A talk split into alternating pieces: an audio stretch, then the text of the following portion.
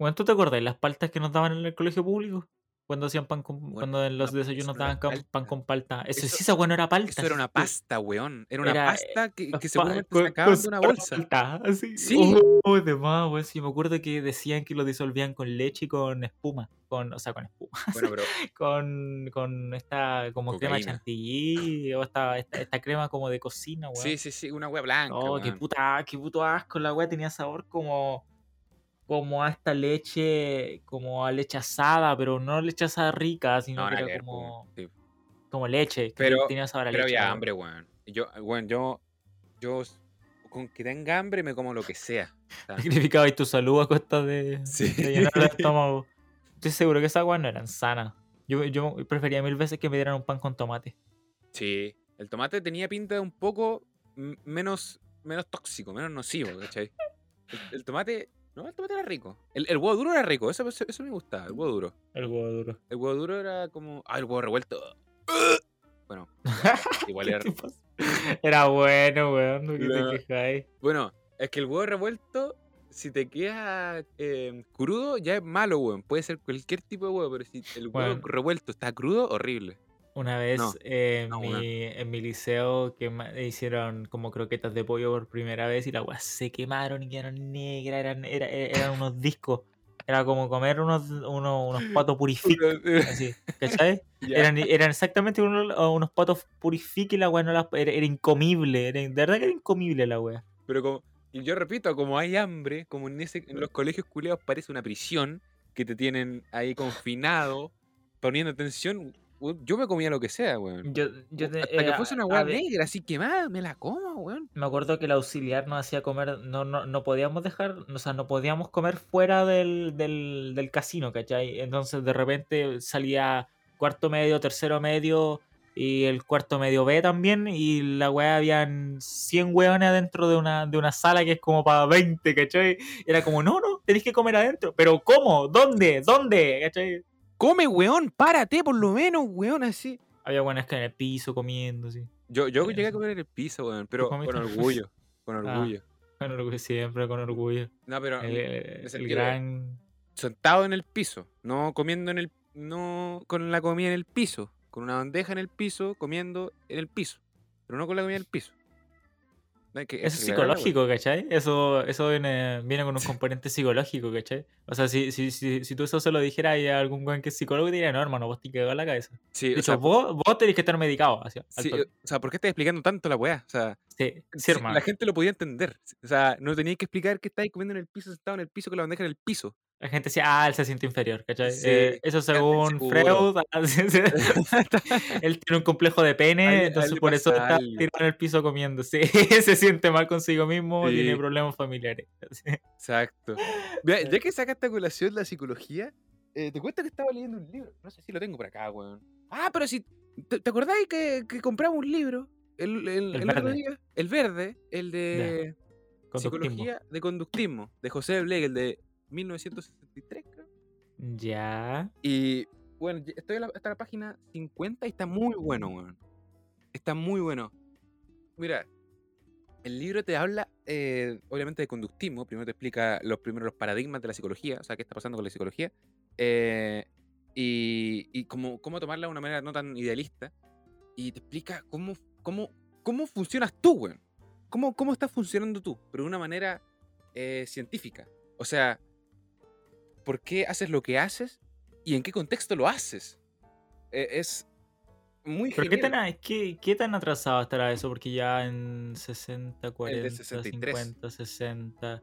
En Siete, 60 años yo, 30. yo creo que igual se habrán, se habrán sacado como conceptos nuevos o se habrán desmentido cosas que tal vez salen en ese libro. Yo, por ejemplo, por eso tengo problemas a veces con leer cosas que tienen más de, por ejemplo, no sé, 30 años con respecto a temas científicos como la psicología, porque siento que la weá avanza pasos gigantados y cada Nah. 10 años siento que hay cambios grandes. Yo creo que, bueno, leerse cosas antiguas, weón.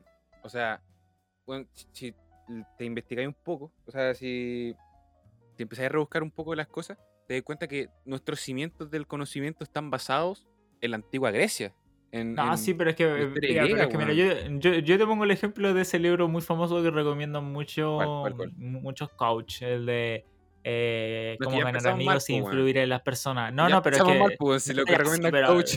Eso es una mierda, pero ya, pero yo te pongo ese ejemplo, porque ese libro también va como a la sociología de la wea, ¿cachai? Es como eh, cómo influir, cómo ganar amigos e influir en las personas. Sí. Y ti- tiene todo este tipo de metáforas de cómo tú puedes manipular a la gente para eh, conseguir lo que quieres, ¿cachai? Entonces, en verdad, ¿qué tan atrasados están esos conceptos? ¿O seguirán funcionando? O sea, yo me puedo leer ese libro y entender cómo ganar una discusión o cómo vender un Creo que producto. sí, creo que sí se, creo que es, es vigente. O sea, lo que tú estás apuntando es que si ese libro tenga los conocimientos vigentes o no, weón. Sí. O sea, mira, entiendo tu punto. Si hablamos de ciencia, sí. Hay que leerse cosas antiguas, pero las de ahora son más importantes, pues. Porque, po- de, weón, ¿de qué te sirve estar leyendo a una hipótesis de un culeo que dice qué puede ser la luz cuando ya estamos viendo los agujeros negros, pues? Aunque mira, también por eso, eh, por eso mismo yo también dudaría un poco sobre si. Yo, yo diría que también hay algunas cosas que son vigentes, porque, no sé, pues tení el arte de la guerra, que ¿cuántos años tiene más? O sea, esa Más de más 2000 antigua años. que, que- Más de Más- 2000 años, más de 2000 pues, años. Y lo seguimos leyendo porque tú, y, y le seguí encontrando sentido. Entonces, y yo siento que hay. Mira, había un ejemplo muy bacán que era con el libro del Príncipe de Maquiavelo, que hablaba, por ejemplo, de cómo funciona el poder y qué es lo que debe hacer un rey para permanecer en el poder, sí, en sí, ese caso, el príncipe.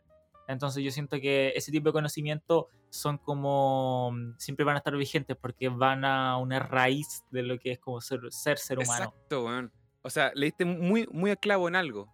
Cuando, cuando estamos buscando un conocimiento vigente es porque estamos buscando la verdad, la, la verdad primera, por así decir, la base de todo ese conocimiento. O sea, yo creo, por ejemplo, a mí me encanta el arte de la guerra. eh, lo encuentro muy genial.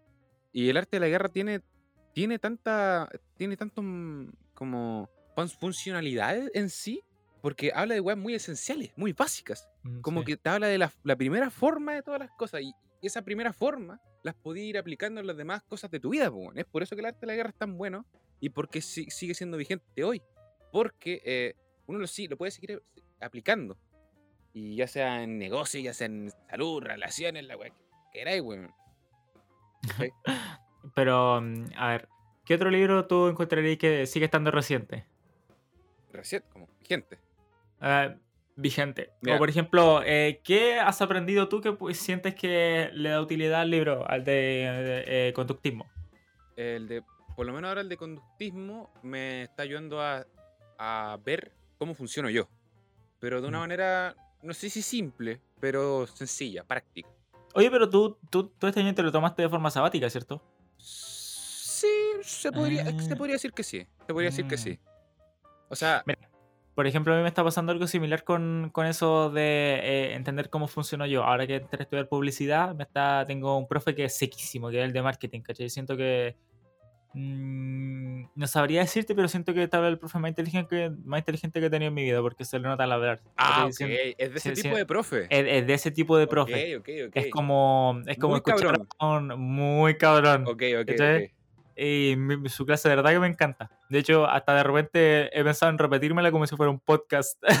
Pero no, es muy bacán. Ok, vale, vale, Entonces, vale. de repente él tira conceptos y yo digo, oh, ya, esto yo lo he escuchado en otra parte. Por ejemplo, el de cómo se produce la fidelización de las empresas con su gente y de cómo tú puedes hacer que tu empresa rinda más sin tener que exigírselo a la gente, ¿cachai? Y eso haciendo que la persona se sienta orgullosa de trabajar en esa empresa. Entonces yo me puse a pensar en, en- en cuántos tipos de cosas funcionan así, ¿cachai? Es como decir, eh, yo necesito que mi empleado se sienta orgulloso de trabajar, por ejemplo, por ejemplo en Ferrari, Sí. eh, Así que, así que esta persona se- sintiéndose orgullosa va a dar lo mejor de sí para que la empresa le vaya mejor. Igual pienso que es como un tipo de manipulación, porque como necesitas hacer a la gente feliz para que, tra- para que trabaje más, ¿cachai? No porque eh, sea un sentido más allá, sino porque necesitas que produzca más. En cierto rigor es es manipulación, pues, como que Sí. que la otra persona haga algo eh, para, para tu beneficio o para- o para el beneficio de todos. Si te das cuenta, eso de fidelización, el profe como que lo- te lo está diciendo de una manera marketing, pero eso Mm. erradica en otra cosa, weón. eso está subyugado a un conocimiento anterior, pues, ¿cierto?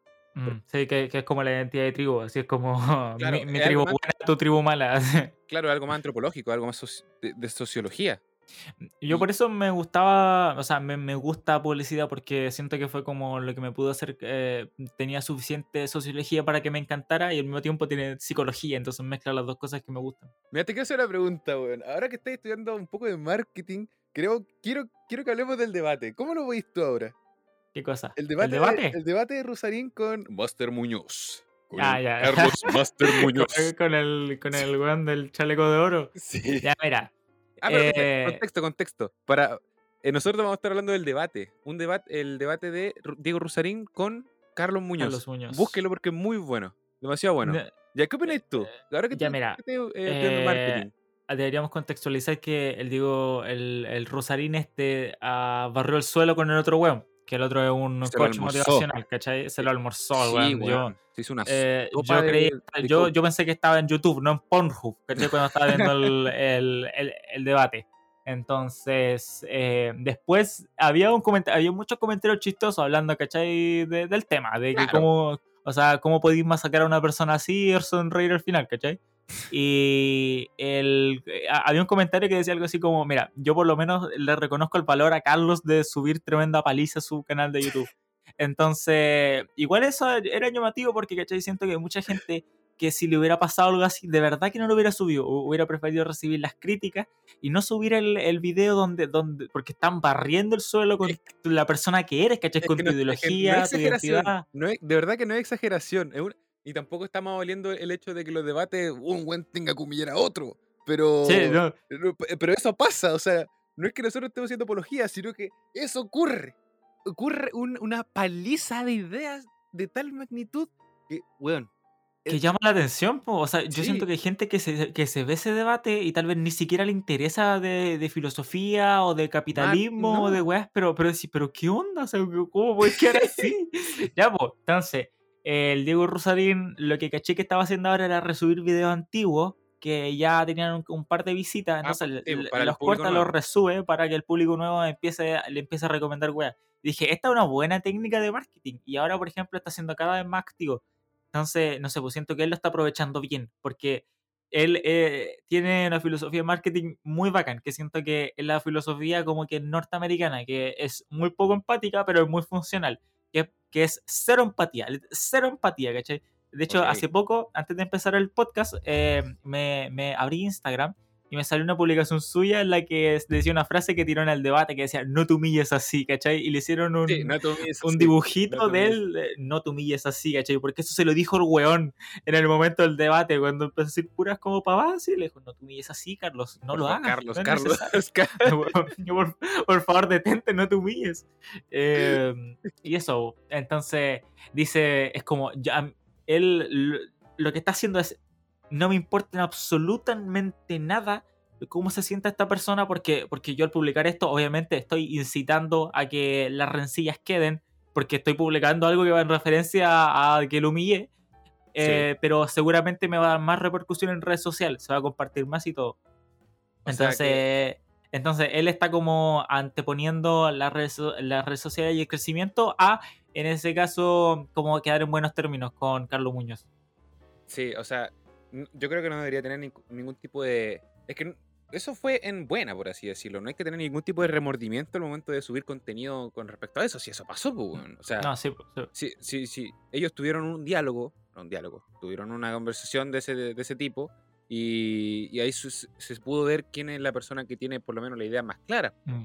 Que en este caso Sí, fue pero Rosario. igual piensa que ese paso como de decir eh, yo voy a hacer lo que sea necesario porque, por, ah, o voy a tomar las medidas que sean necesarias, ¿cachai? voy a ser cruel, en el- voy a ser cruel, eh, sí, pues, estamos hablando de Maquiavelo, voy a ser cruel en los términos que tenga que serlo, ¿cachai? Porque no busco hacer el mal, pero si tengo que hacerlo, lo haré, ¿cachai? O sea, en términos. Eso no es. No sería hacer el mal, po. En, en el Mm. caso de Rusarín, no. Porque No, sí, pues yo, yo, yo, yo siento que contenido sí nuevo. sería, que, que, bueno, sí, podría no, hacer, no sé hacer el mal, o sea, no, o hacerse el Para mal. mí no es hacer el mal. Pero simplemente si- siento que es tomar acción, ¿cachai? Es como tomar una decisión. Y siento que igual tal vez a la gente le falta eso ahora. Así como poder ponerse los pantalones y tener que aceptar que sus decisiones van a dañar a gente, ¿cachai? Y como saber eh, qué anteponer o cuánto daño hacer en el momento indicado. O sea, hacer daño, o sea, literalmente que sí, a hacer eh, daño. Eh, Es que sí, pues estamos entendiendo de que las redes sociales, tú al tomar decisiones como esa, ¿cachai? Al publicar una imagen como esa, tú le estás haciendo daño a esa gente, po, porque obviamente a este weón se debe haber sentido mal después de eso, y después es que que el canal se le llenara de comentarios así, hablándole sobre la paliza que le dieron, obviamente le tuvo que haber bajado el ego y ahora tiene que estar sintiéndose mal. Pero no hablamos de daño como un, un daño así sentimental, emocional, sino que estamos hablando un- más de un daño de, de, de De marca, ego. weón. No, sí, de ego, de ego, de marca. O sea, El weón r- pi- pisotearon su reputación y lo sigue haciendo porque eso, eso es que eso fue un viral. Mm. Eso, eso fue un viral muy grande. Entonces, eh, yo encuentro que lo que está haciendo Rosalina está. eh, no, no se Es podría decir que pragmático. Es pragmático, Claro, es pragmático. No se podría decir que está bien, ni, ni que está mal tampoco. No creo que tenga una moralidad, eh, Y o por lo sí, menos no pues, la veo. No la Sí, puedo, pues, no puedo ver tampoco deberíamos como intentar agregar como términos morales a, No, así, para a- nada. A- a crecimiento en redes sociales, ¿cachai? No, Es que, sí, pues, como infantil. sí, sí, sí. Y de hecho, me gustaría saber cómo ese tipo piensa para poder hacer este tipo de cosas, porque yo encuentro que eh, ese tipo de personas como Rosarino, como tu profe, o como personas como que, que son referentes o académicas, tienen como el porqué de las cosas, po, el por qué, por qué estoy haciendo esto, o eh, por qué mi ética es así, o por qué mi moral es así. Es que yo siento que, que todo ese como el, el crecimiento intelectual tiene que ver con, con la pérdida del maniqueísmo, ¿cachai? Yo siento que cuando las personas tienen bases sólidas, pero solamente tienen las bases, eh, tienden a ser maniqueístas, ¿cachai? Ver el mundo ¿Qué en bueno o malo.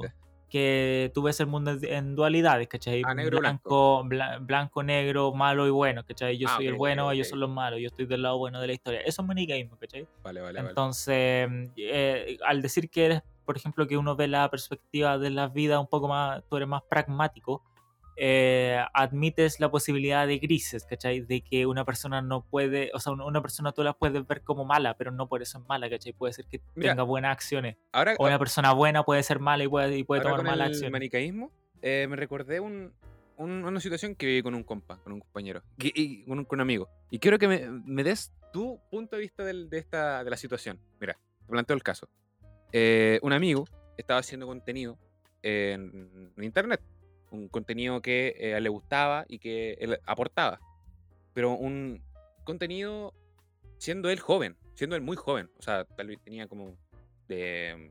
Es joven, pues, como de nuestra edad, 19 años, 20, así. Ya. Entonces, lo que él me, me- me- me planteó, y igual me lo planteé en su momento, es que nosotros como jóvenes, como, como personas eh, generacionales de esta generación, no, no tenemos tanto peso para... No tenemos como eh, las bases firmes de conocimiento o de moral o de lo que sea para poder subir contenido de una manera buena, porque no tenemos la, la suficiente experiencia. Somos muy eh, bueno. susceptibles, somos muy sesgados a nuestras opiniones y somos muy influenciables, por así decirlo. No, o sea, así, que así somos. So- seguimos siendo jóvenes, ¿cachai? Eh, entonces, ahora lo que me planteó él fue que eh, tú como joven no, es, no sería tan bueno que subas con- contenido, o él o yo, o quien sea que es de nuestra edad, por el hecho de que eh, tal vez nuestra Sí, opinión... porque va a podemos- cambiar de opinión. claro, podemos cambiar, podemos subir opiniones, podemos subir contenido, podemos subir conocimiento, pero seguimos siendo, seguimos siendo maleables, seguimos siendo eh, no erráticos, pero, pero sí nos, nos podemos como estampar en una pared y después estamparnos en otra. ¿sí? Sí, sí, Entonces no podemos autocatalogarnos como referentes de un cierto tema. No, no podemos autocatalogar como un, un buen que sabe filosofía porque tal vez eres demasiado joven. ¿cachai? Mm, no, Entonces, sí, ¿qué pero, tú? la, eh, la edad es, es tan importante como para nosotros poder eh, poner ese, ese criterio, ese juicio. Sí, yo creo que sí. Yo creo que, por ejemplo, eh, al ser joven, obviamente no te ha dado, por ejemplo, el tiempo suficiente O sea, para leer cosas 20, que... 20 años así. Ya, 20 Ponle años. 20 Yo- yo- años. Mira, yo siento que 20 años es una buena época para empezar. Eh, Pero siento que, obviamente, una persona de 31 años yo le daría mayor importancia a su opinión. Porque siento de que ha tenido... un- O sea, simplemente porque ha tenido más tiempo para vivido más, leer Porque y, y para sufrir, ¿cachai? Porque claro. es como. eh, siento que igual no- está como en la sabiduría y está como, no sé, pues el conocimiento. Siento que la sabiduría es una cosa que viene con los años. El conocimiento es algo que tú adquirís. Y ojo que 30 años tampoco están. Oh, el culiao grande. No sé, pero de- entre esos 10 años te puede pasar caleta de huevo. Sí, obviamente, sí, sí, sí. Entonces, siento que mm, igual yo dudé caleta en eso, porque es como, yo puedo dar una opinión de la que yo sienta que me puedo hacer responsable después, porque yo, no sé, hace tres años pensaba una wea totalmente diferente que ahora, y hace dos años pensaba otra wea diferente que hace tres y ahora, ¿cachai? Sí, po. Entonces, no sé, pues el próximo año digo o pienso algunas cosas diferentes de las que voy a decir en algún capítulo o puedo decir en este. Claro, o sea, yo encuentro que ese, ese tipo de, de fenómenos les pasa a todos. Les pasa Pero está bien, está bien, es Está bien, ser claro. humano. Eh, claro, nosotros tenemos eh, eh, el derecho de cambiar de opiniones, pues. Mm. O sea, ahora el- tal vez el, este Máster Muñoz es completamente. em, Mm. es De hecho, mira, piensa en eso, de que, de que ahora lo premiamos, premiamos que la gente no cambie de opinión. Es como, ah, o sea, tú lleváis pensando lo mismo toda tu vida. Ah, súper bien, pues, weón. Eso es lo peor que podía hacer, weón. Es la peor weá que te puede pasar. Es como, pero de verdad, durante. eh, No sé, pues ya, eh, empezaste, empezaste con tu forma de pensar a, lo- a los 12, ¿cachai? Y tenéis 22 y todavía nunca te has cuestionado así que en bola estás equivocado, de weón, te estás para cagar, así. Sí, sí, sí. Eh, y no sé, pues, es como eso de ¿por qué premiamos que la gente no cambie de opinión? ¿Por qué premiamos que la gente diga, no, esta es mi opinión y esto es así, yo lo voy a defender? O sea, no sé si la gente como tal premia eso, eh, sino que la No, pues sociedad yo- o, es que- o políticas como que premian eso. O sea, Es que yo siento que sí lo premia porque es como decir, no, yo tengo mis convicciones firmes. Es como, ¿qué convicciones, weón? ¿Y, tus convicciones de dónde vienen? claro. Sí, pues, o sea, yo, a mí me gusta asemejarlo con eso con partidos políticos. Siempre me he preguntado esto. O sea, ¿por qué tú tenés que militar necesariamente en un partido político sin poder cambiar de opinión? O sea, justamente hablando de política, donde la política es el, bueno, lo más maleable del mundo, como que, como que son como olas que tú tenés que ir tomando dependiendo de tus factores, de tu situación y de tu edad, de lo que sea, de, de lo que eres tú. ¿Cachai? Entonces, la política tiene que ser transitoria. Entonces, ¿por qué uno tiene que militar obligatoriamente, no sé, pues la UDI? Tú siempre debes militar en la UDI, o no sé, en el Partido Comunista, o no sé. Es que me- yo, por ejemplo, siento que siento que la gente que milita en partidos políticos es porque ellos quieren, o sea, tienen verdadera fe en de que su visión del mundo está, es, es la, es la correcta. Tienen fe, pero eso no, Mm. eso no, no caemos en el racionalismo eh, eh, que tanto se puede augurar. Eso es No. fe.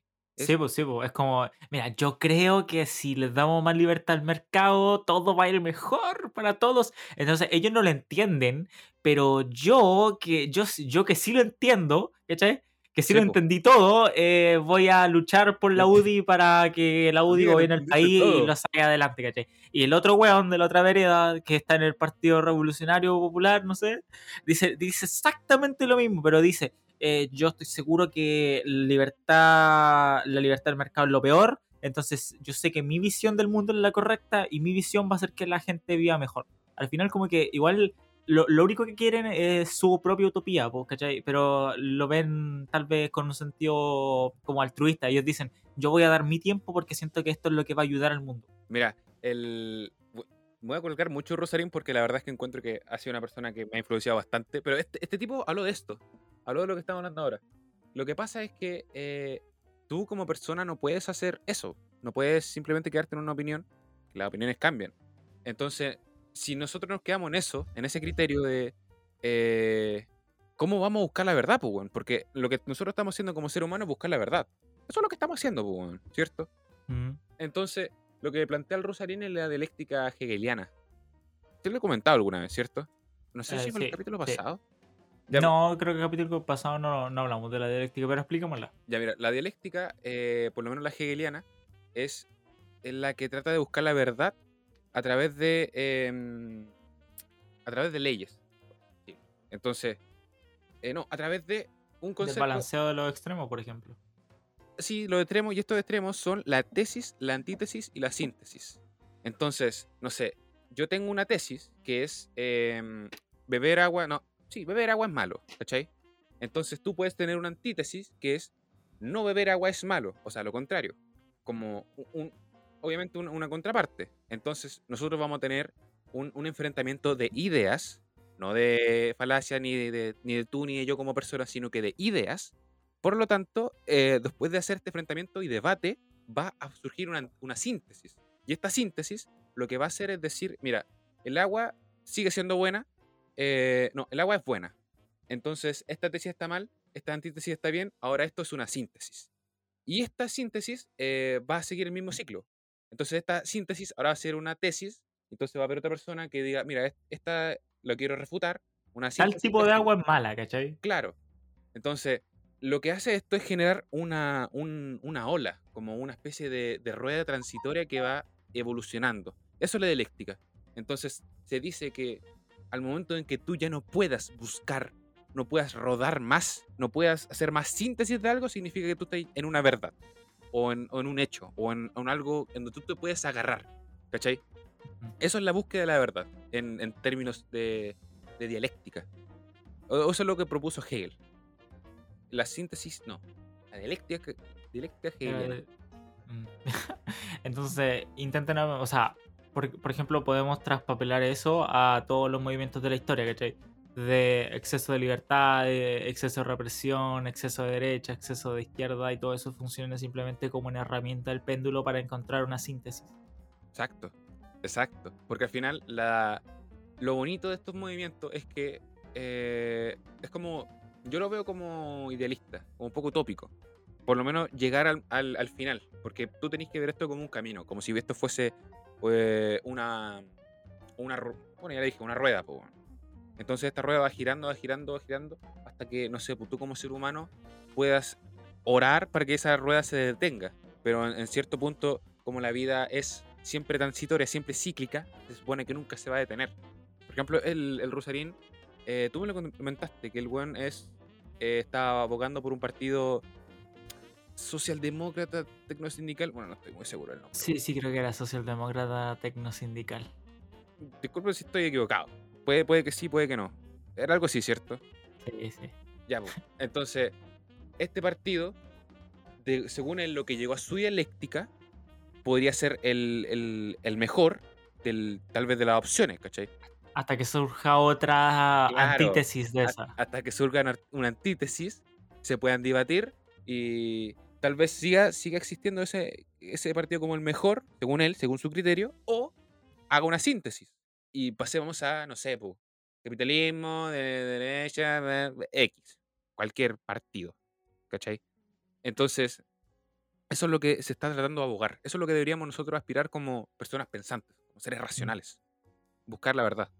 Pero, por ejemplo, si, si una persona no se quiere meter en esos temas, ¿qué, qué debería hacer? O sea, si, si, por ejemplo, tú tienes una vida normal, ¿cachai? Y no te gusta, por ejemplo, la filosofía y no te interesa encontrar la verdad, aunque claro, por ejemplo, según yo no, no sería el mejor camino para tener una vida satisfactoria, pero em, ¿qué haces? ¿Cachai? O sea, si tienes una vida normal, si no tienes aspiraciones como cambiar el mundo o dejar una huella en la historia. Mira, yo creo que todo com- todos como seres humanos tenemos filosofía. Todos, absolutamente todos. Porque la filosofía nace eh, cuando un ser es ser. O sea, no sé, un- yo creo que un animal también tiene filosofía, porque la filosofía es como, como que está, es como un velo, es como un velo que deja ver sus acciones, deja ver sus actitudes. Tal, vez lo estoy confundiendo con la psicología, pero el punto es que la, la filosofía, todos deberíamos tener filosofía. Tal vez la filosofía de una persona normal es simplemente trabajar, trabajar y, y- y tener, no sé, algún tipo de, de- de condiciones materiales que le favorezcan. Eso igual es una filosofía. Mm. O sea, trabajar hasta el hartazgo igual es filosofía. A ver, y eh, cuéntame un poco sobre el libro que estabais leyendo. Cuéntame un poco, por ejemplo, cómo lo podí extra- eh, extraponer a tu vida. Ah, ¿Qué sí, tal? Mira, mira, mira. Ya. para empezar, la- el conductismo te dice, te habla acerca primero del, del individuo, de tú como individuo. O sea, ¿qué te forma a ti? Como, qué- claro, ¿qué te forma a ti como individuo? Entonces, tal vez esta, esta visión está anticuada, a mí me sirve, todavía no he leído más. Te dice que primero ocurre, bueno, no, no, no habla de consecuencias, sino que habla de un todo conectado, ¿cachai? Entonces no hay algo que viene de primero, segundo, tercero primero estás tú de tu mente, primero está tu cuerpo mental, luego está tu cuerpo corporal y luego está tu ambiente, tu factor. Entonces, eso, eso eres tú como individuo. Tu, tu mente, o sea, tu, tu factor psicológico, tu factor eh, corporal y ambiental. Luego, tratan de explicar la conducta. O sea, si ya tenemos a una persona que es individuo, que es, es un- un con dos patas que se puede mover, ¿cómo, cómo hacemos, cómo le hacemos, güey, para que este weón pueda, eh, podamos explicar los fenómenos que están ocurriendo? Entonces lo que el, el libro indica es que existen, em, a ver, deja acordarme, existen campos, que es, eh, de hecho se asemeja bastante a los campos de la física, pero lo, lo traen a la psicología, que es eh, el campo del el contexto, el campo, el campo ambiental, el campo, campo conciencia y el campo psicológico. Por ejemplo, Mm, un, un- un caso. em, tú podías estar en una clase, eh, escuchando, claro, tú podías estar en una clase con tus compañeros, piola.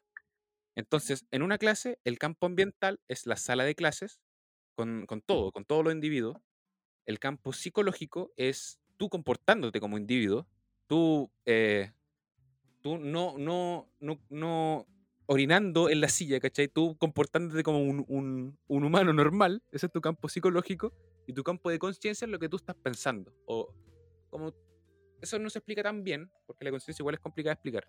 Pero tú, como tu, tu atención, ¿dónde va tu atención? Estos tres campos están conectados. Entonces, cuando un campo se eh, no está concuerdo con, el, con los demás, se dice que estás disociando.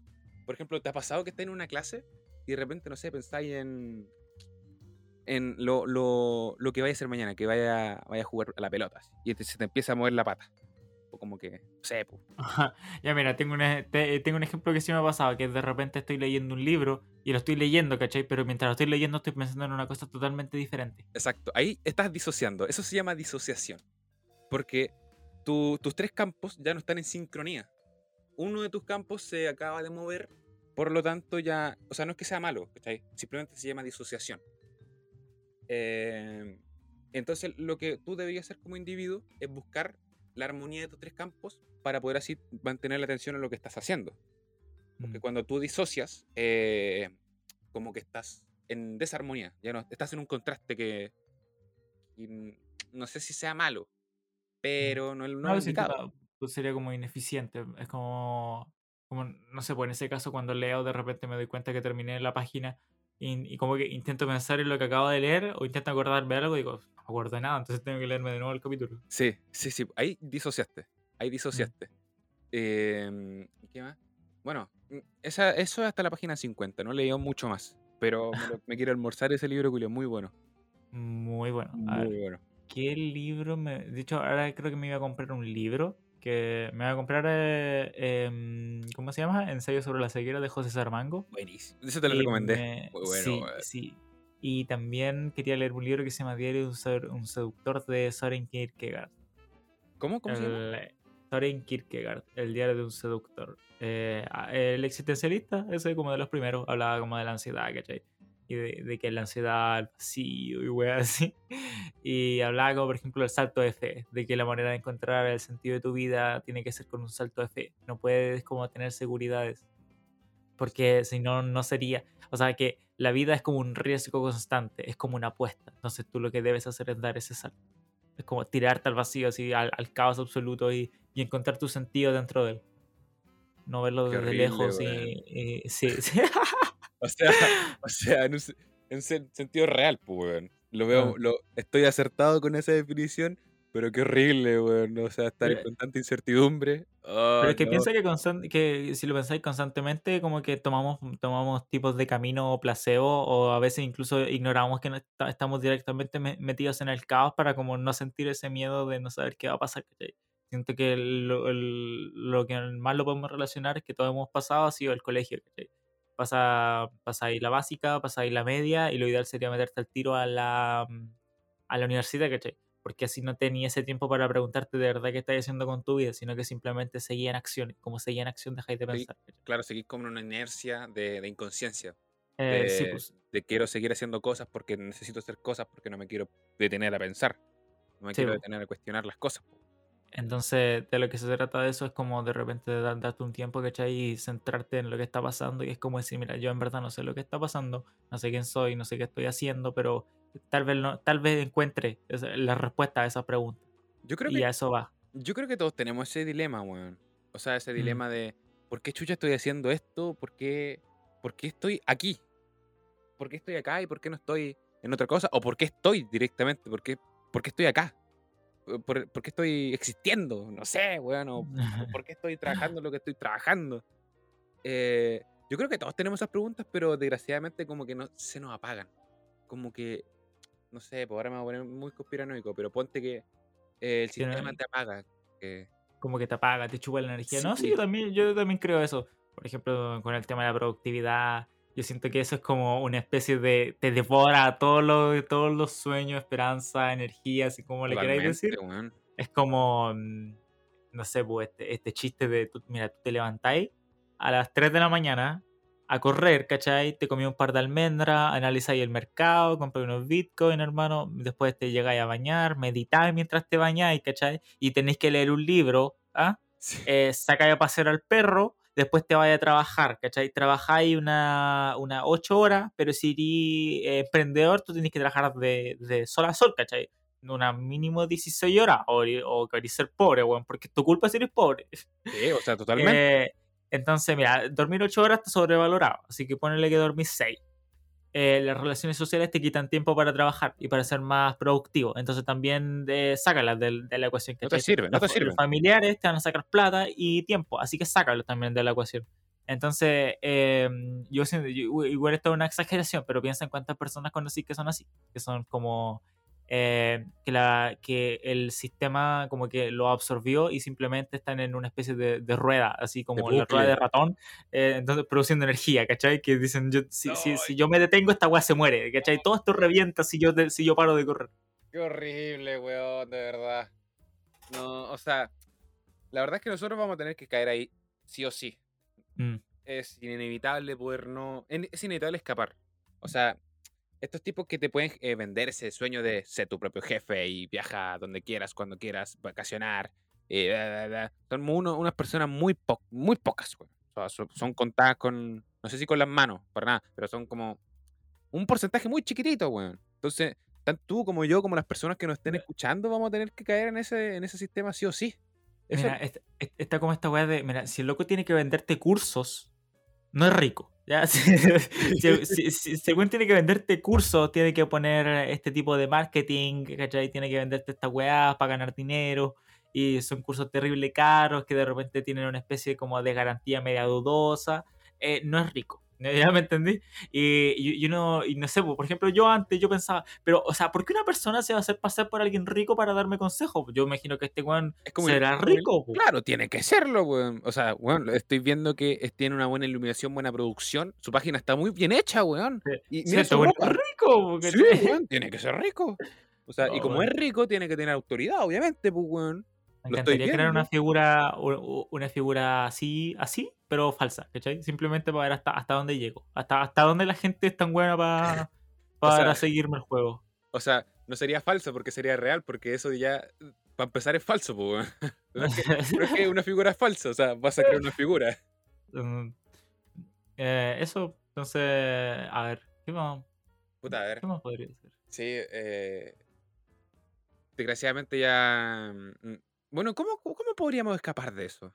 O cómo, no, tal vez nosotros no, porque seríamos un caso muy aislado. ¿Cómo una persona normal, una persona del montón, o muchas personas del montón podríamos escapar de, de todo esto que es trabajar, no sé, 12 horas al día, o mm, 8, pero de una manera muy explosiva y, y, y no tener vida, realmente no mm, tener vida? Mira, por ejemplo, yo siento que cuando la gente antes hablaba de encuentra tu pasión, ¿cachai?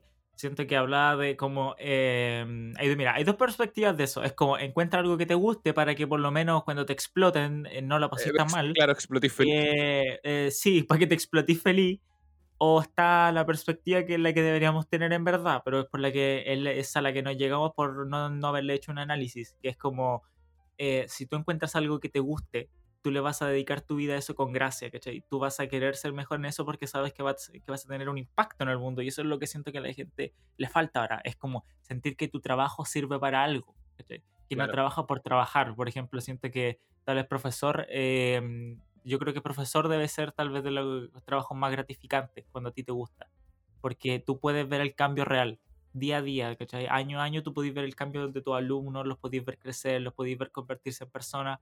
Es como cuando tú eres músico y, y a través de los años vas, co- eh, vas como componiendo música, vas, eh, Vas puedes ver, sí, pues tú puedes ver el Sí, pues. proceso de cómo tu música va creciendo, va afinando, va sonando mejor, hasta crear cosas hermosas. Por eso siento que ese, ese tipo de artes son gratificantes. Sí. Sí, porque ¿cómo podí tú encariñarte con tu trabajo cuando tú estás en una fábrica haciendo lámparas, weón? O Eh, no cosiendo se puede, zapatos, es el problema, tú no tenías una conexión con el tema, porque la fábrica no es tuya, las lámparas no son para ti, nadie sabe que tú estás haciendo esas lámparas, ¿cachai? Eh, eh, es una desconexión total de, de tu estilo de vida, a tu sentido, a todo, ¿me entendés? Sí, No, eh, claro. de, de hecho, ni siquiera eres, eh, eres prácticamente una persona, porque tu trabajo lo podría hacer una máquina. Y vamos para allá. Y ya Sí. O sea, bueno, ya estamos ahí, creo. estamos ahí. Espero, espero creer que estamos ahí y que no, no se sigue Espera, a sobreexplotando a ver, la espera, gente. i- Igual estamos poniendo un poco depresivos, así que deberíamos hablar un poco más sobre cómo podríais contraatacar esto. ¿Cómo? Ah, ¿cómo estamos- sí, estamos siendo un poco depresivos, no sé. Sí, Pero así son las cosas, Eh, Gustavo. ya. Gustavo, así son las cosas. Ya, pero mira, eh, ¿qué es lo que digo yo? Eh, en- al menos lo que a mí me sirvió fue vivir mi vida a través del arte. En este caso, eh, yo sé que lo que me gusta es aprender. Yo no... Mira, una pregunta. ¿Qué, eh, ¿qué cosas te gustan y, y qué cosas de esas que te gustan eh, eres bueno en ellas? Jugar LOL. Nah. ¿Cuál? Jugar LOL al toque. sí. Grosso 3. Em, yo creo que la psicología. Me gusta la Mm. psicología y podría ser bueno en ella. Mm. Eh, solo, solo eso. Bueno, Yo siento que, que en, en mi caso es aprender. Siento que es como. No me. No sé, me divierto de repente teniendo que aprender algo nuevo. Es como un día. Mira, hace poco tenía que hacerme un mueble para el computador, entonces de repente me lo hice y dejé como dos cosas sueltas y las desarmé, le puse una tabla encima, le puse con el taladro y ya tengo un mueble nuevo, ¿cachai? Pero siento que eso es como algo que, que me gusta poder hacer, poder, un día decir, "Sabes que quiero cambiar toda esta wea y cambiarla toda y saber cómo hacerlo, ¿cachai? De repente querer desinstalar algo, querer desarmar algo, que se me eche a perder algo y saber arreglarlo, siento que esa es Ajá. una, una satisfacción para mí. Y, em, y aparte también el de repente un día, hoy sé que quiero aprender de computación, terminar sabiendo caleta y poder entender cosas que antes no. sí, sí, sí, sí. Para mí siento que ese fue como lo que se me da bien y lo que me gusta hacer. Y aparte de, de eso, no sé, pues, en este caso serían como las cosas que eh, mi persona, y mi persona siento que es lo que puedo compartir. Sí. Sí, yo encuentro que diste en un punto muy importante. Que al final, cuando nosotros trabajamos en cosas materiales, sí está bien. O sea, tú podías modificar tu vida, pero lo más, yo creo que lo más gratificante es modificarte a ti mismo, weón. No, no, no Mm. ponerte, po- ponerte botox, por favor. No, sino en el sentido de estudiar, estudiar, eh, leer cosas, saber más, poder explicárselo a la gente, porque al final ese, ese, ese valor es como muy, aparte de que sea, eh, de que es como etéreo, imperceptible, es Al muy final es como lo único que te da valor. claro. El- O sea, o sea, al final eso, eso te, te diferencia a las demás personas, pues. O sea, Es como, mira, esta pregunta de quién eres tú, ¿cachai? Y tenés que llevarle al extremo, ¿cachai? O sea, tú no podés decir, eh, vivo en tal ciudad, me llamo de tal manera, mis papás son tantos, esa- tengo tantos amigos, esa- cuál- claro, esto es mi gusto. esas respuestas no son Ese no eres tipo, ese no eres tú, ¿cachai? ¿Qué eres tú? ¿Quién eres tú? ¿Qué haces tú? ¿cachai? Y, y cuando uno se da cuenta de eso, dice, bueno, entonces, ¿qué, qué, quién soy yo? ¿Qué soy yo más allá de lo que tengo, de mis posesiones materiales, de mi nombre? Y de ahí empiezan buenas preguntas, pues, ¿cachai? Y puede ser desesperante, pero siento que ese es el camino para una especie de... Es es necesario es para sentirte necesario. despierto, ¿cachai? Porque una persona dormida nunca, o sea, siempre va a vivir en desesperación. Sí, sí, sí. Cuando alguien me pregunta quién soy yo, obviamente desde una perspectiva filosófica, no, no, no todas, si una pregunta normal, ah, ¿quién eres tú? Obviamente te voy a responder mi nombre, ¿cachai? Pero cuando me- preguntan de una manera seria quién soy, eh, yo no te podría saber responder sin argumentarte, no sé, tres párrafos de puras definiciones, no sé, pues yo soy un sujeto que está atravesado a través del lenguaje la biología, ¿cachai? No te podría responder algo eh, que no sea eso. Pero sí me gusta graficarlo de una manera mu- eh, sencilla para mí, que es imaginarme a mí mismo, pero sin ningún tipo de materia. Ah, No, sin ningún tipo de cosas materiales. Por ejemplo, imaginarme a mí mismo sin ropa y no estando en una pieza, sino que estando flotando en, en un espacio blanco. Eso es lo que soy yo. Mm. Y, y tal, y después de eso, tal vez eh, graficarme sin tal vez mi cuerpo. Tal vez esa energía que me puede rodear o que está dentro de mí. O solamente mi voz, claro, o solamente mi voz. O sea, si por ejemplo yo olvidara mi rostro, ¿yo sería capaz de recordarlo? De- oh, weón. Yo, eh, buena pregunta. Porque, que, o sea, ¿qué tan, qué, qué tan mío siento mi rostro? Porque es, eh, o sea, ¿forma parte de mí o simplemente es como una especie de carcasa? ¿Cachai? Claro, es tu rostro, pero no eres tú. Mm, sí. Ahí, mira, ahora, me, ahora acabo de recordar que hay un gurú, se llama Sadhguru, no sé si lo ubicáis. Sí, no me gusta. ¿No te gusta?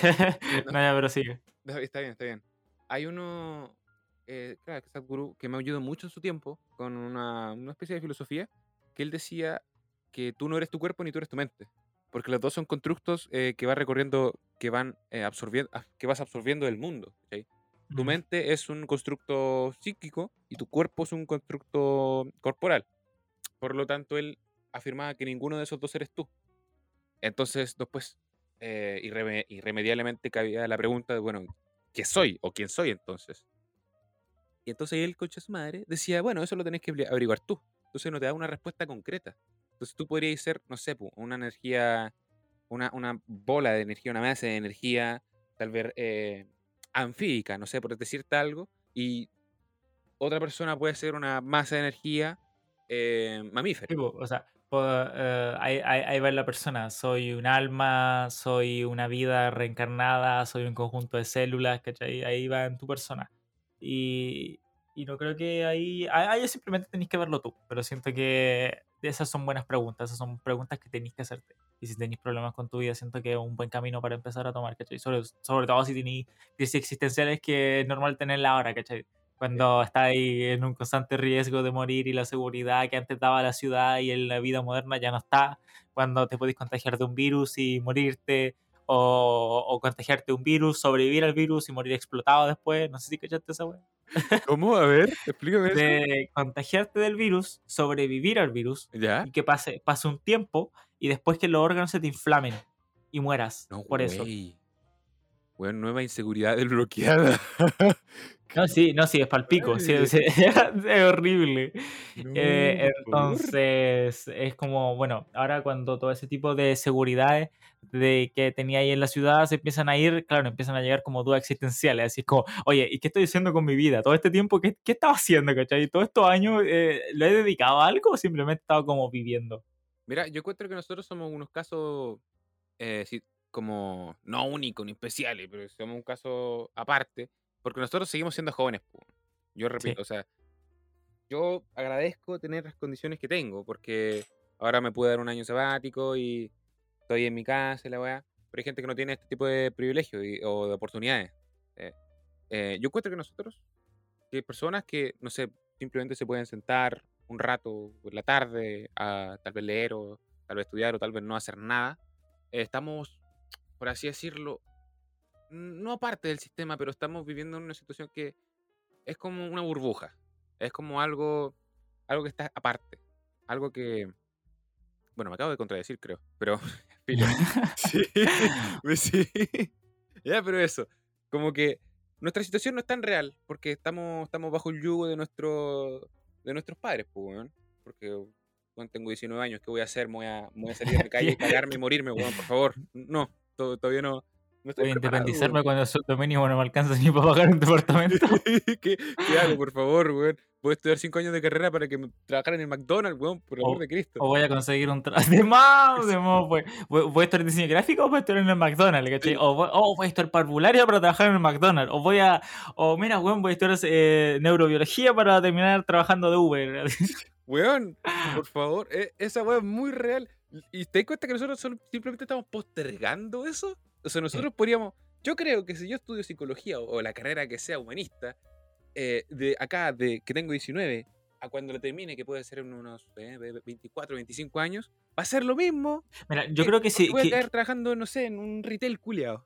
mira, yo creo que si tú entras a la universidad como diciéndote a ti mismo, no, mira, voy a terminar la carrera y voy a trabajar, ¿cachai? Y ese es tu plan, cagaste. Cagaste. Sí, o sea, si tú tenías esa, esa especie de secuencia de eventos de tu futuro, ya, ya, ya cagaste, pre- replanteátelo. O sea, o, Prepárate el contrato, o sea. o te estáis mintiendo, ¿cachai? Sí. o te estáis mintiendo, o, o simplemente no, no hay comprendido cómo O- va el claro, mundo. o eres muy ingenuo. Eso, eso no Sí, pasa. O sea, a no ser que seas un culiado hiper mega mamado intelectualmente, que te llame y que te- Harvard. Y- que te- y que tengáis una familia así, que te consiga un buen trabajo, o que te pueda prestar plata. No, eh, no, no pensé que esa, esa, esa- esa- eso va a pasar, ¿cachai? No, en el pa- mejor de los casos, tal vez lo, eh, después, los próximos 5 años, 10 años después de salir, vaya a encontrar un buen trabajo, pero tal vez encontrar un trabajo, de hecho, de lo que estudiaste, y te vas a dar cuenta que te pagan una mierda. Sí. O que, va- o que no vaya a tener, eh, o no vaya a tener ni siquiera los seguros que se supone que te contaron que tenían las personas que trabajaban como tú, ¿cachai? O sea, mira, no sé, po, eh, tuve un familiar que estudió un, un tema de medicina, ¿cachai? Que se supone que medicina es como un No, no, campo que, claro, una que más tiene campo. eh, es, sí. es como, weón, eh, Vaya la medicina, hermano. Sí, no, corre. no, y, y salió con los mejores premios del- de la universidad, del- de, de toda su sección, no sé cómo se le dice, De su generación.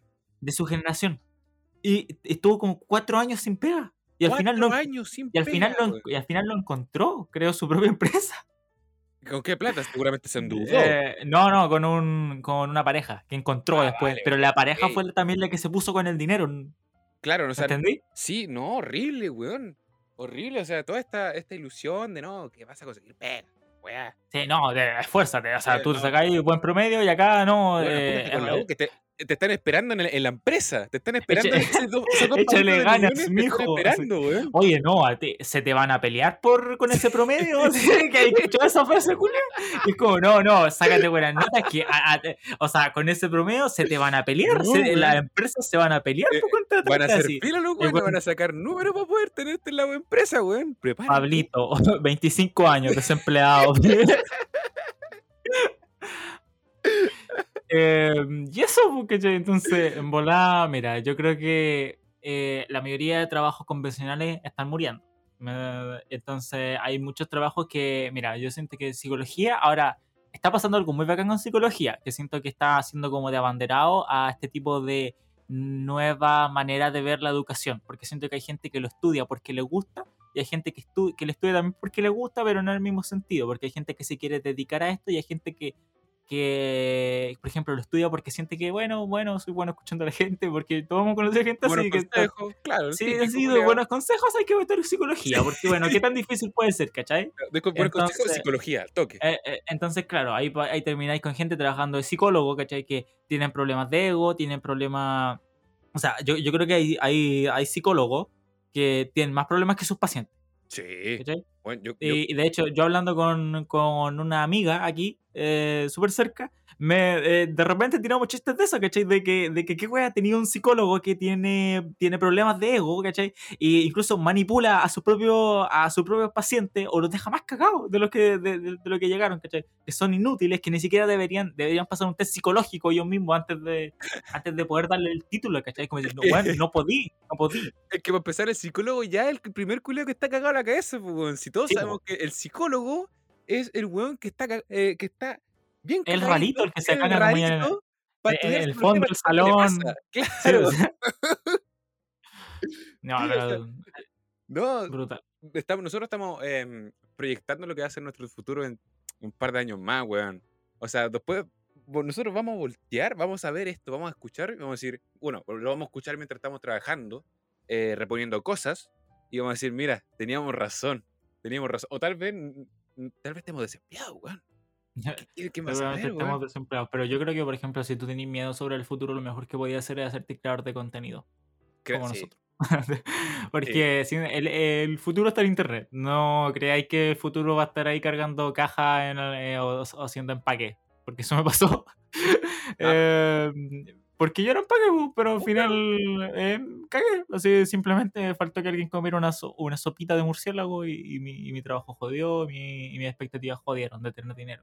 Entonces yo creo que si tú tienes miedo y no sabes qué hacer con tu vida, ponte a crear contenido, te apuesto que hay gente que le va a gustar. Y de hecho yo creo que si tú decís yo no tengo nada interesante que compartir a la gente, estoy seguro que sí. De hecho siento que esa es la gente más exitosa. ¿Sabes Yo, yo creo que el futuro no está ni, ni afuera o com- eh, como trabajo, eh, o sea, como empaque, como buen material, ni en internet. Simplemente el futuro no va a haber, weón. Yo Sí, no, no va a haber nada, no hay futuro, nada, weón. nada, el cambio climático nos va a matar antes de que hubiese un futuro, antes de que tú puedas triunfar en lo que sea, weón, te vayas a morir, weón. Eso es lo que pienso yo. Los liberales con el Elon Musk, con el Elon Musk se van a ir a Marte. A la- sí, que- a Marte, weón. A Marte, hermano, weón. Va a pasar exactamente lo mismo que en Crónicas Marcianas, cuando, cuando los güeyes se van a Marte y, y les pasa exactamente lo mismo. Sí, o sea, de dejar la caga en la Tierra. o sea, esta carrera espacial de, de Marte realmente me provoca miedo. Porque está quedando la cagada acá en la Tierra. Acá en la Tierra está quedando la real cagada. Nos vamos a morir todos, nos vamos a mirar a, Sí, y, vamos, y, vamos a hablar sobre cuánta es la posibilidad de que un güey se le ocurra la genialidad de decir que privatizó Marte.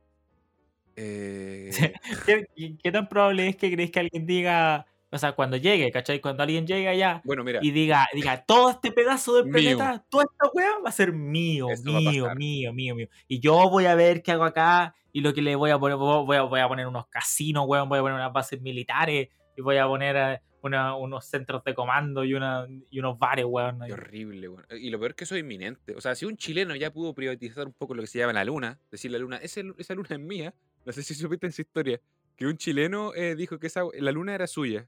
Sí. Y por un tiempo la, la luna fue suya. Eh, fue- Como por dos semanas, así. Pero igual es interesante, o sea, eso es algo para contar. "Oye, bueno, Sí, yo privaticé la luna. Entretenida.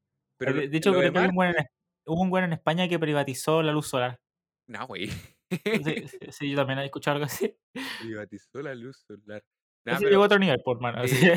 Sí. e- ese weón es eh, Dios, Kamisama, weón, está flotando, sí. Nah, Pero pero- también, o sea, pero, pero cacha que también, o sea, el agua cotiza en bolsa. Ah, también. ¿Viste? Es O que sea, no- nos vamos a estar. Nosotros vamos a estar fue- futuro, weón. Sí, ese Luego- fue el logro más grande de todos estos capitalistas, weón. De, de como todo en su mesa así cuadrada o, o- o redonda, ¿cachai? Así fumándose sus puros, dijeron, Sería buena idea. vamos, el vamos a agua". privatizar el agua. Sí. Y todos los weones y todos, pero todos, todos, todos. dijeron, Aplaudiendo. sí. ¡Ah! no, ¿Cómo no, ¿Cómo no se me había ocurrido antes, hermano? Y se pararon los hacer weones y empezaron a hacer así. Ah, Y vamos a decir que lo vamos a privatizar para protegerla, weón. Sí, hermano. Nosotros la no. privatizamos para que esto no se esto no se malgaste, ¿no? No, la vamos a privatizar para eso nomás, weón. No, hermanito, ¿y ¿dónde, dónde te No. sentaste? Esa- Esa weá es una falacia, una mentira, weón. No, ojalá que ojalá que me caiga un avión en este momento para no vivir eso, por favor. Y no, no, de verdad que no quiero ver eso. No quiero ver Mm. cómo, cómo va a ser el futuro.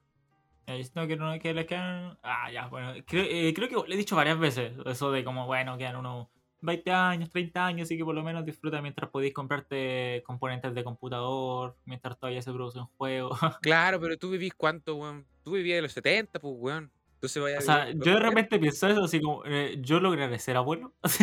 Ah, pero aparte O de sea, todo lo ¿Has pensado eso? Así como que tal vez somos la generación así, ya que podemos tener un computador, tenemos internet, ¿cachai? Pero Porque igual, igual piensa que, o sea, no, pero igual piensa que es como ya, tenemos, tenemos, o sea, no vivimos mal, mal, ¿me entendí? A, muy comparación, vivimos muy bien, pero igual a costa de cuestiones súper grandes. Y el problema es que hay gente que dice, ¿y cómo te quejáis? Así, es como, bueno, ¿y tú? Que, que tuviste educación y, o, o- y Que tú que, leer. que podí que leer Puedes y podí escribir. optar a un trabajo y podí ganar un sueldo miserablemente digno, o sea, en, en términos de miserable, es digno para ser miserable, Sí, pero, eh, ¿y te quejáis? claro. Sí, o sea, nosotros estamos viviendo, creo que las mejores condiciones humanas que, que ha vivido en toda la humanidad, que, ha- que, que ha existido en nuestra raza, pues, bueno, en nuestra Ah. especie. Eh, pero, como tú bien dijiste, ¿a costa de qué? Creo que había un estudio que decía que para que toda la, para que toda la población mundial viviese como el ciudadano promedio de Estados Unidos, necesitaríamos tres tierras. Tres tierras para que eh, todos viviéramos como lo hacen los americanos. Bueno, No, no, no, no, no, no, no, pero mira, imagínate, gana cast y, y se hace. ga- sí. Sí, Hermano, o sea, o sea, primero sobrevive, ¿cachai? Claro, o sea, primero- tiene, primero, primero- tiene que sobrevivir a la wea. está vivo. y de- o sea, Si- tomando en cuenta que, salga del hospital, que salga vivo, ¿cachai? Y gane las elecciones, o sea, gana Cast y esta wea se convierte en Estados Unidos. Sí. Nosotros, o sea, ush, primera potencia, de Yo una. estoy preparando mi, mi pedestal para poner mi, mi escopeta, weón. Yo ya estoy preparando mi, mi- Eh, pared yo, para colocar mis armas. yo pensé que decir, yo, yo tengo un espacio, o sea, yo tengo un espacio acá en la pieza para colocar ahí la cabeza del ciervo, porque, Ya. o sea, bueno, bueno, del, del pudú, ¿ya? Porque, porque el ciervo va a ser un Acá poco no más caro, pero Sí, del pudú. pudú, acá hay pudú. Porque, porque ah, ya cuando gane Cast yo voy a pagar para ir a matar un pudú, ¿cachai? O, o más, de hecho, no, es más, un cóndor, ¿sabes qué quiero un cóndor? Un cóndor, sí, son más bacanes, Sí, weón. ¿qué- qué- quiero La un cabeza cóndor. de un cóndor Entonces, eh, ento- entonces, según Cas, ya vamos a tener un cóndor. De hecho, le- lo, lo voy a tener acá, disecado, vivo. Lo, lo, lo voy a disecar vivo. Sí, no, me parece per- perfecto, weón, perfecto. Perfecto, perfecto. Sí, mientras tú estás limpiando tu arma con ahí, con tu Desert Eagle. No. No, no, yo, ¿Qué yo no la voy a estar limpiando. la- la- un- voy a comprar un niño que lo haga. Ah, sí, mejor, Eh, weón. sí, por más, Voy a hacer explotación infantil para que el niño limpie Voy a contratar a un niño venezolano para que, para que voy a contratar a un niño venezolano porque al parecer la, la esclavitud infantil no está tan mal vista por algunos de estos buenos del libre mercado, porque claro, el niño a que no haga nada y a que trabaje, ese niño quiere que trabajar, que trabaje, que obviamente, oye, sí, po. mejor que produzca. Sí, me, me parece mejor que produzca cosas antes que no haga nada o que estudie. No, mejor. ¿Sabes lo que me da rabia? Que hay weones de verdad que, que tienen videos así hablando en, en, en YouTube. Había un loquito que se llamaba como eh, Cosas y lo que surja, que era como español y andaba como coleta y parecía un hippie, pero al mismo tiempo era libertario, en la que tenía un video así como hablando de, de que, bueno, la el trabajo infantil tampoco está tan mal. Y, y lo primero que te van a decir va a ser, mira, ¿estáis pobres? ¿Sabéis cuánto, cuánto, cuánto, cuántas personas, personas sacamos de la pobreza? Y todos son en China. Todo- Sí. Todos los buenos, todas las son en China. Oye, pero mira, pi- piensa eso, o sea, cuando alguien te diga, no, pero es que China es capitalista. Vos le tenés que decir, pero, pero es como, es un mercado planeado, ¿me entendí? Es la antítesis del capitalismo Claro. esa wea. Ah, cuan- Cuando, toda la gente te habla de libre mercado, de lo que se habla es que la wea no puede ser planeada. Que no puede ser planeada porque no se puede prever el mercado, porque con su pseudociencia económica, los weones dicen, no, no, es que el mercado no se puede prever porque el mercado es volátil y el mercado tiene que ver con la oferta y demanda. La y mano invisible, y- weón, la- mano mano invisible. Entonces, no, que los monopolios no existen y que un monopolio se desmorona y que no existe, y toda la wea.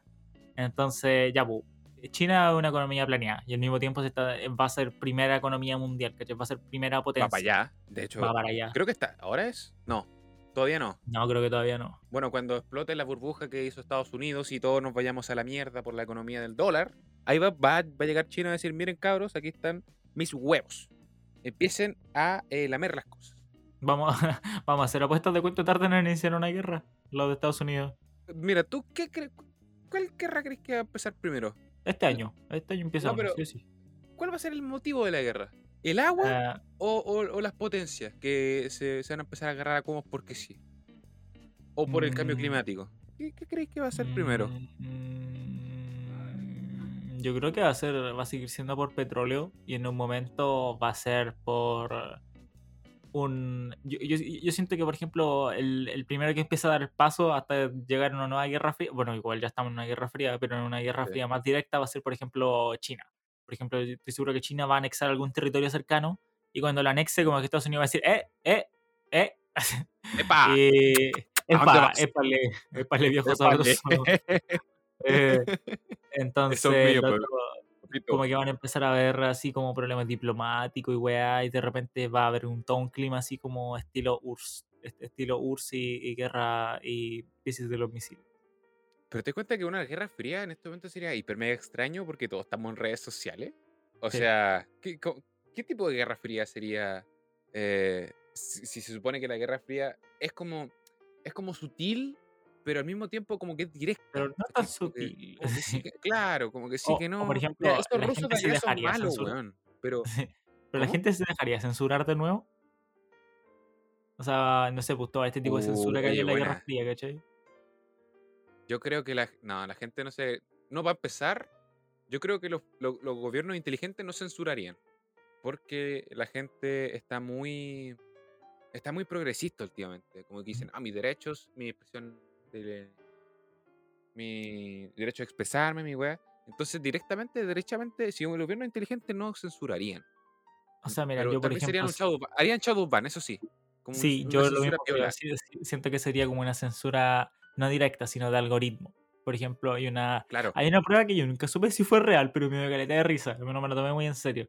Era que si tú ponías una imagen en Twitter, tú ponías una imagen, por Ah, ya. ejemplo, de, de un hombre negro y un hombre blanco. Siempre elegía la del blanco, ¿cachai? Y, y había una web muy chistosa que era una imagen gigantesca, súper larga, ¿cachai? Eh, exageradamente larga. Imagínate unas 14 fotos eh, puestas en cola, así, hacia abajo, como en, como en una especie de, de columna. Ok, ¿ya? Y de esos, por ejemplo, 15 fotos, 14 eran personas negras y uno era, y uno era blanco. Entonces, de esas 15 imágenes, Twitter solamente siempre pescaba la del blanco. ¿Cachai? Ah, piola. No, Piola, sí, pero Sí. onda, tú podías cambiar de lugar la foto y siempre elegía la del blanco para mostrar como en previsualización, hasta que abrí la imagen y veía que era grande, ¿cachai? Entonces, yo nunca supe si eso fue real. Yo nunca supe si eso fue real. Pero según yo, vale, vale, vale. No, o sea, es que yo. Eh, mi entonces yo me imagino algo así. O sea, imagínate, por ejemplo, tal vez tú tiras un, un tweet crítica y no, no, eh, oh, parece justo, no tuviste el alcance el, el alcance que nor- normalmente tienes. Así como, Oye, oh, qué se puede compartir. tuviste. ¿Qué pasó, papito? ¿Qué Hay que pasó? pagar más, Tal weón. Ahora que deberías más seguir publicando ese tipo de palabras. Es como en YouTube, ¿cachai? Que no te recomienda. O sea, si, si tú haces que el algoritmo no te recomiende, nadie conoce tu canal, pues automáticamente desaparecí. De hecho, tú sabes que esto no va a ser recomendado tampoco, ¿cierto? Eh, sí, este tipo de, esto, no va a ser eh, com- eh, como adherido al algoritmo porque estamos echando pura mierda. no sé, Esto, porque de hecho, de hecho, ¿sabes que vamos a estar en la sombra? como En la sirena, así como llegando a la casa, tirándome en la puerta, como el los del Go- golpe. El go- Va a ser los como del el Gope, caso los buenos, Ortega. los buenos están jugando al Rainbow Six, pero conmigo. Exacto. Exactamente. No, va a ser muy entretenido. No, genial, genial. Muy, muy entretenido. Bueno, pero para tirar conclusiones como del, del, del capítulo, porque ya no estamos pasando de la hora. Ya, vale, vale. A ver, hablamos muchas cosas. ¿Qué, demasiado. concluir de todo esto? Mm, Eh, bueno, si, si se pueden dar cuenta, hay un hilo conductor que. Bueno, no sé. igual es como un hilo conductor que une todo. Que al final esto es un capítulo compuesto. Como una gran masa de. De ideas. De, de ideas y, y materia. mm. Yo siento que lo podríamos preguntar, de hecho, como, no sé, a la, a la persona que está escuchando, así como, eh, de, de qué crees que se trató el capítulo? Sí. ¿Cuál, cuál, cuál sería el título? Bueno, el título ya está puesto. ¿Cuál debería? No, pero ¿cuál va a ser el título de todo esto? No, no sé. Todavía no sé. ¿No? Buena, buena pregunta. Bueno, en este capítulo muy, hubieron muy, muy buenas preguntas. Una de esas fue esa. ¿Cuál, cuál, ti- cuál va a ser el título? ¿Por, por qué no le ponemos desesperación y guerra fría? Desesperación y guerra fría. Puede ser. Sí, Aunque, gusta. de, ¿de qué hablamos también? Hubo, hubo algo- hubo un se- una, una sección al principio que hablamos de algo, no me acuerdo de lo que sea, pero ya, bueno. Desesperación y guerra fría me gusta. Es que tiene, weón. Si al final lo que dice una persona después se va a cambiar de opinión. ah, además, pues ya fue eso, fue eso. Humillaciones, desesperación y guerra fría.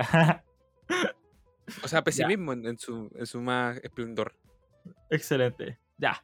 Sí, Muchas gracias por escucharnos. Adiós. Hasta la próxima. Chao, pescado.